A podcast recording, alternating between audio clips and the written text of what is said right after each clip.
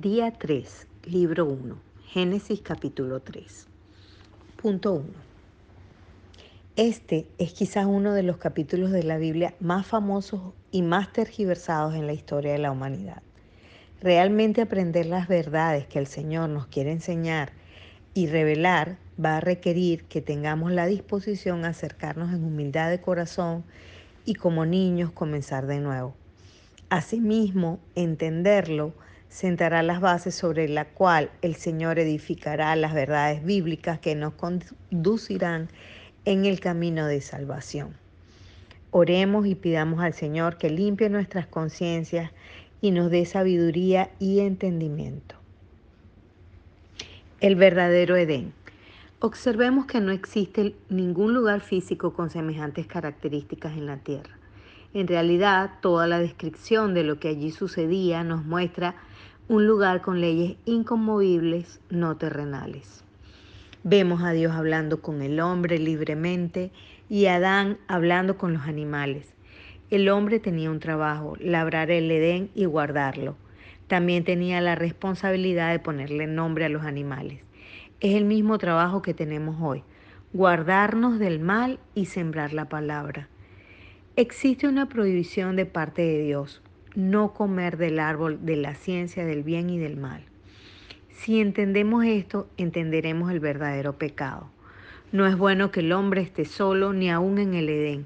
Necesita una ayuda idónea. Por eso se instituye en el Edén el matrimonio perfecto. Este es un tema bellísimo que abordaremos posteriormente. El verdadero pecado consiste en caer en engaño, transgredir, desobedecer la palabra de Dios, extraviarse de la sincera fidelidad a Cristo.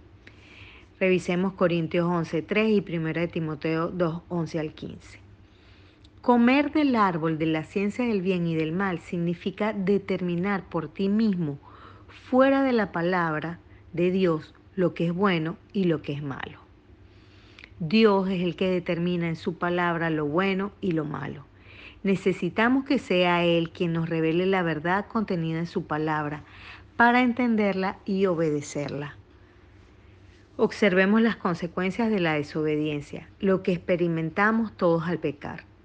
La muerte eterna, conocieron que estaban desnudos. Ellos estaban desnudos en el Edén y no se avergonzaban, pero al desobedecer quedaron espiritualmente descubiertos. Porque tú dices, yo soy rico y me he enriquecido y de ninguna cosa tengo necesidad. Y no sabes que tú eres un desventurado, miserable, pobre, ciego y desnudo. Por tanto, yo te aconsejo que de mí compres oro refinado en fuego, para que seas rico y vestiduras blancas para vestirte, y que no se descubra la vergüenza de tu desnudez. Y unge tus ojos con colirio para que veas. Dice Apocalipsis 3, 17 al 18. Adán y Eva se escondieron de la presencia de Jehová porque ya no podían permanecer en la luz de la palabra. Observemos a la verdadera Eva. La mujer en la Biblia representa la iglesia. La iglesia es la madre de todos los vivientes, los hijos de Dios. La iglesia es la congregación de todos los que hemos pasado de muerte a vida en Cristo Jesús. Los sentidos, los sentidos de Eva fueron extraviados de la sincera fidelidad a Cristo la palabra de Dios. Dice 2 Corintios 11, 11.3. Para volver a entrar al Edén espiritual necesita arrepentirse y nacer de nuevo, ser salvada de la condenación eterna en la que cayó al pecar en el Edén. Solo así el ser humano puede ser redimido. 5. La serpiente es astuta. El falso ofrecimiento de la serpiente. No moriréis. Mas sabe Dios que el día que comiereis de él serán abiertos vuestros ojos y seréis como dioses, sabiendo el bien y el mal. Lo cual es falso, porque Dios no dijo eso. He aquí lo que Dios sí dijo. Y mandó Jehová Dios al hombre diciendo, de todo árbol del huerto libremente podrás comer, pero del árbol del conocimiento del bien y el mal no comerás, porque el día que de él comieres ciertamente morirás. Ciertamente el hombre necesita la palabra de Dios para discernir el bien y el mal. Le corresponde a Dios determinar el bien y el mal. cuando queremos determinar por nosotros mismos el bien y el mal, caemos en la tentación de la serpiente. El poder de la serpiente realmente es engañar, tergiversar la palabra de Dios para lograr que el hombre caiga en desobediencia. Ella roba, mata y destruye la palabra de Dios a través del engaño. Solo manteniéndonos en obediencia a la palabra de Dios podemos tener el poder sobre su mentira y su engaño. Su fin se acerca. Fue lanzado fuera el gran dragón, la serpiente antigua, que se llama Diablo y Satanás, el cual engaña al mundo entero fue arrojado a la tierra y sus ángeles fueron arrojados con él. Punto 6. Cristo, el nuevo Adán. Porque por cuanto la muerte entró por un hombre, también por un hombre la resurrección de los muertos. Porque así como en Adán todos mueren, también en Cristo todos serán vivificados. Segunda de Corintios 15, 21 al 22. Así también está escrito, fue hecho el primer hombre, Adán, alma viviente, el postrer Adán, espíritu vivificante. Por cuanto como el pecado entró en el mundo por un hombre y por el pecado la muerte, así la muerte pasó a todos los hombres por cuanto todos pecaron. No obstante, reinó la muerte desde Adán hasta Moisés, aun en los que no pecaron a la manera de la transgresión de Adán, el cual es figura del que había de venir. Pero el don no fue como la transgresión, porque si por la transgresión de aquel uno murieron los muchos, abundaron mucho más para los muchos la gracia y el don de Dios por la gracia de un hombre, Jesucristo. Y con el don no sucede como en el caso de aquel uno que pecó, porque ciertamente el juicio vino a causa de un solo pecado para condenación, pero el don vino a causa de muchas transgresiones para justificación. Pues si por la transgresión de uno solo reinó la muerte, mucho más reinarán en vida por uno solo, Jesucristo, los que reciben la abundancia de la gracia y el don de la justicia.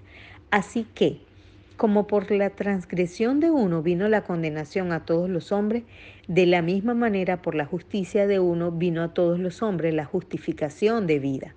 Porque así como por la desobediencia de un hombre los muchos fueron constituidos pecadores, Así también por la obediencia de uno, los muchos serán constituidos justos. Pero la ley se introdujo para que el pecado abundase, más cuando el pecado abundó, sobreabundó la gracia. Para que así como el pecado reinó para muerte, así también la gracia reine por la justicia para vida eterna, mediante Jesucristo, Señor nuestro. Punto 7. Dios te pregunta, ¿dónde estás tú? ¿Cuál es tu respuesta cuando oyes la palabra de Dios? ¿Oyes su voz y tienes miedo? ¿Te sientes desnudo y te escondes? Dios te dice, ¿quién te ha enseñado que estás desnudo? ¿Has comido del árbol que yo te mandé no comieses? Oremos.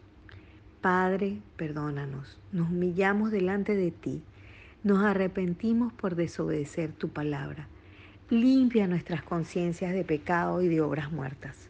Danos a comer tu palabra para vestirnos de ti y de las obras que tú preparaste para nosotros desde antes de la fundación del mundo.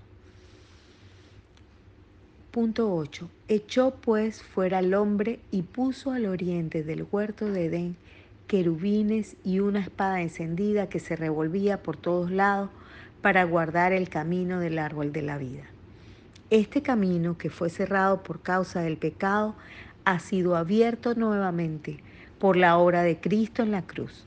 Así que hermanos, teniendo libertad para entrar en el lugar santísimo por la sangre de Jesucristo, por el camino nuevo y vivo que Él nos abrió a través del velo, esto es de su carne, dice Hebreos 10:20, ahora podemos entrar nuevamente al Edén verdadero, el inconmovible, el camino a la presencia de Dios, a Cristo, la palabra de Dios revelada fue abierto para conducirnos a la salvación.